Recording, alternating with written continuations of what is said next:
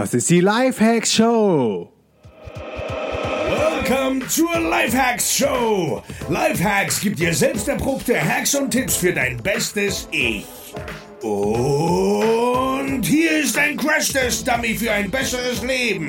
Markus Meurer. Welcome zu einer neuen Folge der Lifehacks Show.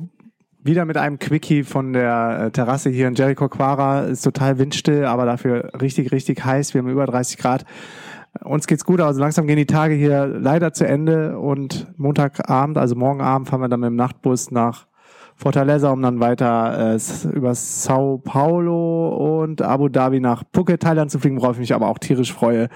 Nichtsdestotrotz ähm, haben wir jetzt ein cooles Thema am Start, nämlich wie designe, beziehungsweise wie brief ich einen Designer korrekt, so dass dann für mich auch das bestmögliche Ergebnis bei rauskommt, weil ich selber habe mich damit auch am Anfang äh, mega schwer getan, ähm, die Sachen irgendwie auf den Punkt zu bringen und in der Sprache zu verfassen, dass auch der andere versteht, was ich meine. Und dafür habe ich mir nochmal die Miri äh, vors Mikro geholt. Wenn ich schon so eine kompetente Designerin hier in der Nähe habe, dann nutze ich das auch aus.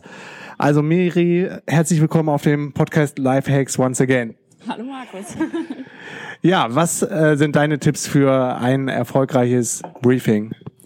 Also ich glaube, das Wichtigste ist, ähm, und das betrifft vor allem jemanden, der gerade durchstartet, dass man weiß, wofür steht eigentlich meine Marke oder wofür steht das, was ich machen will. Also was ist vielleicht auch mein Alleinstellungsmerkmal, was hebt mich so ein bisschen ab von den anderen Leuten, was ist auch meine Konkurrenz, weil wenn ich jetzt zum Beispiel ein Logo designe ähm, und dein größter Konkurrent hat rot und ich mache das Logo rot und zufällig in einer ähnlichen Formensprache, dann wäre das natürlich nicht gut. Also ja, vielleicht so ein bisschen so eine Einschätzung, dass man sagen kann, okay, was, wer bin ich, was mache ich und vielleicht auch, was ist mein Alleinstellungsmerkmal, ähm, für wen mache ich es, weil für mich ist natürlich auch interessant, wer dann die Kunden von dem jeweiligen Produkt sind. Sind das vielleicht jüngere Leute, sind es sportliche Leute, sind es Leute, die eher irgendwas Klassisches mögen? Also mhm. ja, sowas ist ganz gut, muss aber auch nicht sein. Und wenn ich schon jetzt irgendwie äh, schon länger ein Unternehmen habe, dann sehe ich ja auch als Designer zum Beispiel auf der Website oder von der Kommunikation, die schon passiert ist, so ein bisschen, okay, der geht in die und die Richtung und mag so und sowas. Also dann mhm. ist das mhm. Ganze schon so ein bisschen einfacher. Also was dir hilft, ist, wenn es schon eine Website gibt oder äh, irgendeine Strategie, Markenausrichtung, Vision, Mission, also alles, alles, was man Infos kriegen kann, am besten dann rüber zu dir, zum Designer, oder? Ja, eigentlich am besten, also von allen Kanälen, also manchmal vielleicht auch auf Facebook, was du da postest, weil mhm. da sehe ich ja auch wieder, was spiegelst du wieder, was für Werte hast du. Ähm, ja, das hilft mir dann natürlich auch weiter für das Design. Mhm. Gibt es beim Design überhaupt ein richtig oder falsch? Nee, also es ist auch, man sieht es immer wieder, dass der eine Designer sagt, boah, das ist das geilste Logo überhaupt, der nächste sagt, boah, das ist der größte Scheiß, den ich je gesehen habe. Also auch im Studium war das früher so, dass äh, ich hatte drei Professoren, einer hat gesagt, boah, super, der nächste, nee, es geht überhaupt nicht. Und der dritte hat auch wieder was ganz anderes gesagt. Das ist beim Design halt schwierig. Und ja, also am wichtigsten ist schon, dass man sich so einen Designer holt, auch wenn er jetzt nicht in einem bestimmten Feld, wo man vielleicht was macht, schon was gemacht hat, aber dass man sagt, hey, cool, der, ich bin jetzt, ich mache irgendwas mit Sport und der hat aber coole Sachen für ähm, Solarunternehmen gemacht. Ich sehe schon vom Style her, dass das irgendwie ganz gut passt und ja, dass man das so ein bisschen übertragen kann. Also sollte schon von der Stimmung her passen, wenn ich sage, boah, eigentlich finde ich die Logos scheiße, die er da gemacht hat oder so austauschbar, dann würde ich jetzt nicht unbedingt den Designer mm. auch engagieren. Mm. Und was ist der Vorteil ähm, beziehungsweise anders gefragt, macht es Sinn, dann alles über einen Designer abwickeln zu lassen oder ist es okay, wenn du mal das Logo da machst und ähm, Banner dann von jemand anderem bauen lässt? Ist das schwierig, auch Sachen zu übergeben an andere Designer, wenn die das überhaupt wollen?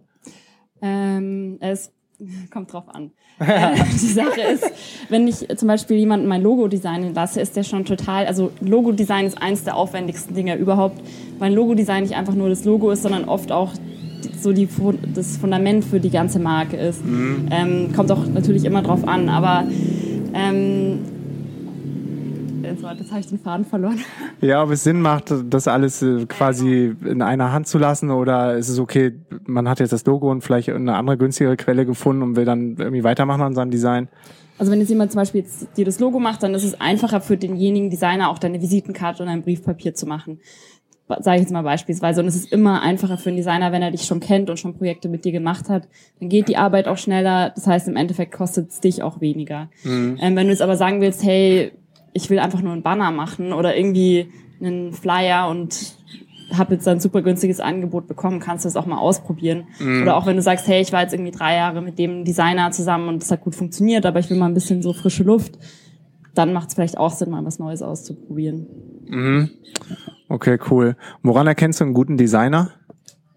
Mhm also ich persönlich würde sagen, dass er sich auf dich einstellt, also nicht einfach sein Standardprogramm fährt und immer so vom gleichen Style her für alle Kunden das Gleiche macht, sondern dass er wirklich nachfragt, hey, was, was macht dich persönlich aus und versucht für dich das beste Logo zu finden und nicht dir einfach seinen Style aufzudrücken. Mhm. Und wenn du dann ähm, den Kontakt zu den ersten Designern aufnimmst, was würdest du einem Webseitenbetreiber empfehlen, was für ein Abrechnungsmodell sollte man versuchen zu machen, damit das die Kosten beispielsweise noch überschaubar bleiben? Mm, also für den Kunden an sich ja. wäre immer das Beste, wenn du einen Fixpreis machst. Ja. Für den Designer ist das Bessere, wenn du pro Stunde abrechnest. Ähm, ja, ich würde einfach am Anfang wirklich festlegen, wie viel Korrekturschleifen sind da drin, was genau erwarte ich mir und als Kunde würde ich mir wahrscheinlich wirklich einen Fixpreis holen und schauen, dass ich da in dem Rahmen drin bleibe, weil das dann das günstigste wird. Mhm. Was genau macht dir so viel Spaß an deinem Job, ähm, Sachen zu designen?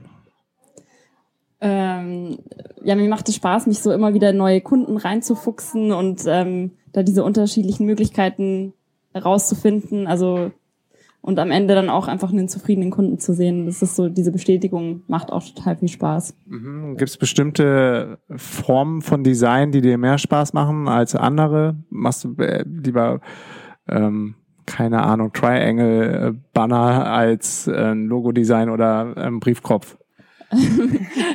also was schöner am Webdesign finde ich, ist halt so schnell, das ist so unmittelbar oder auch vor allem Social Media, da kannst du einfach so schön die Sachen schnell raushauen. Ja. Bei einem Logo-Design finde ich total cool, dass du meistens so von Null anfängst und noch so die ganze Welt offen ist und so richtig in alle Richtungen denken kannst. Oder auch wenn es so ein bisschen in Illustrationen geht oder so sowas wie Infografiken oder Piktogramme erstellen, dann hast du noch so viele Möglichkeiten, kannst halt mehr dich kreativ ausleben, wenn du jetzt für jemanden einfach nur einen neuen Facebook-Header baust. Aber ja, generell alles, wo du so ein bisschen Freiheiten hast und da so ein bisschen rumprobieren kannst, macht total viel Spaß.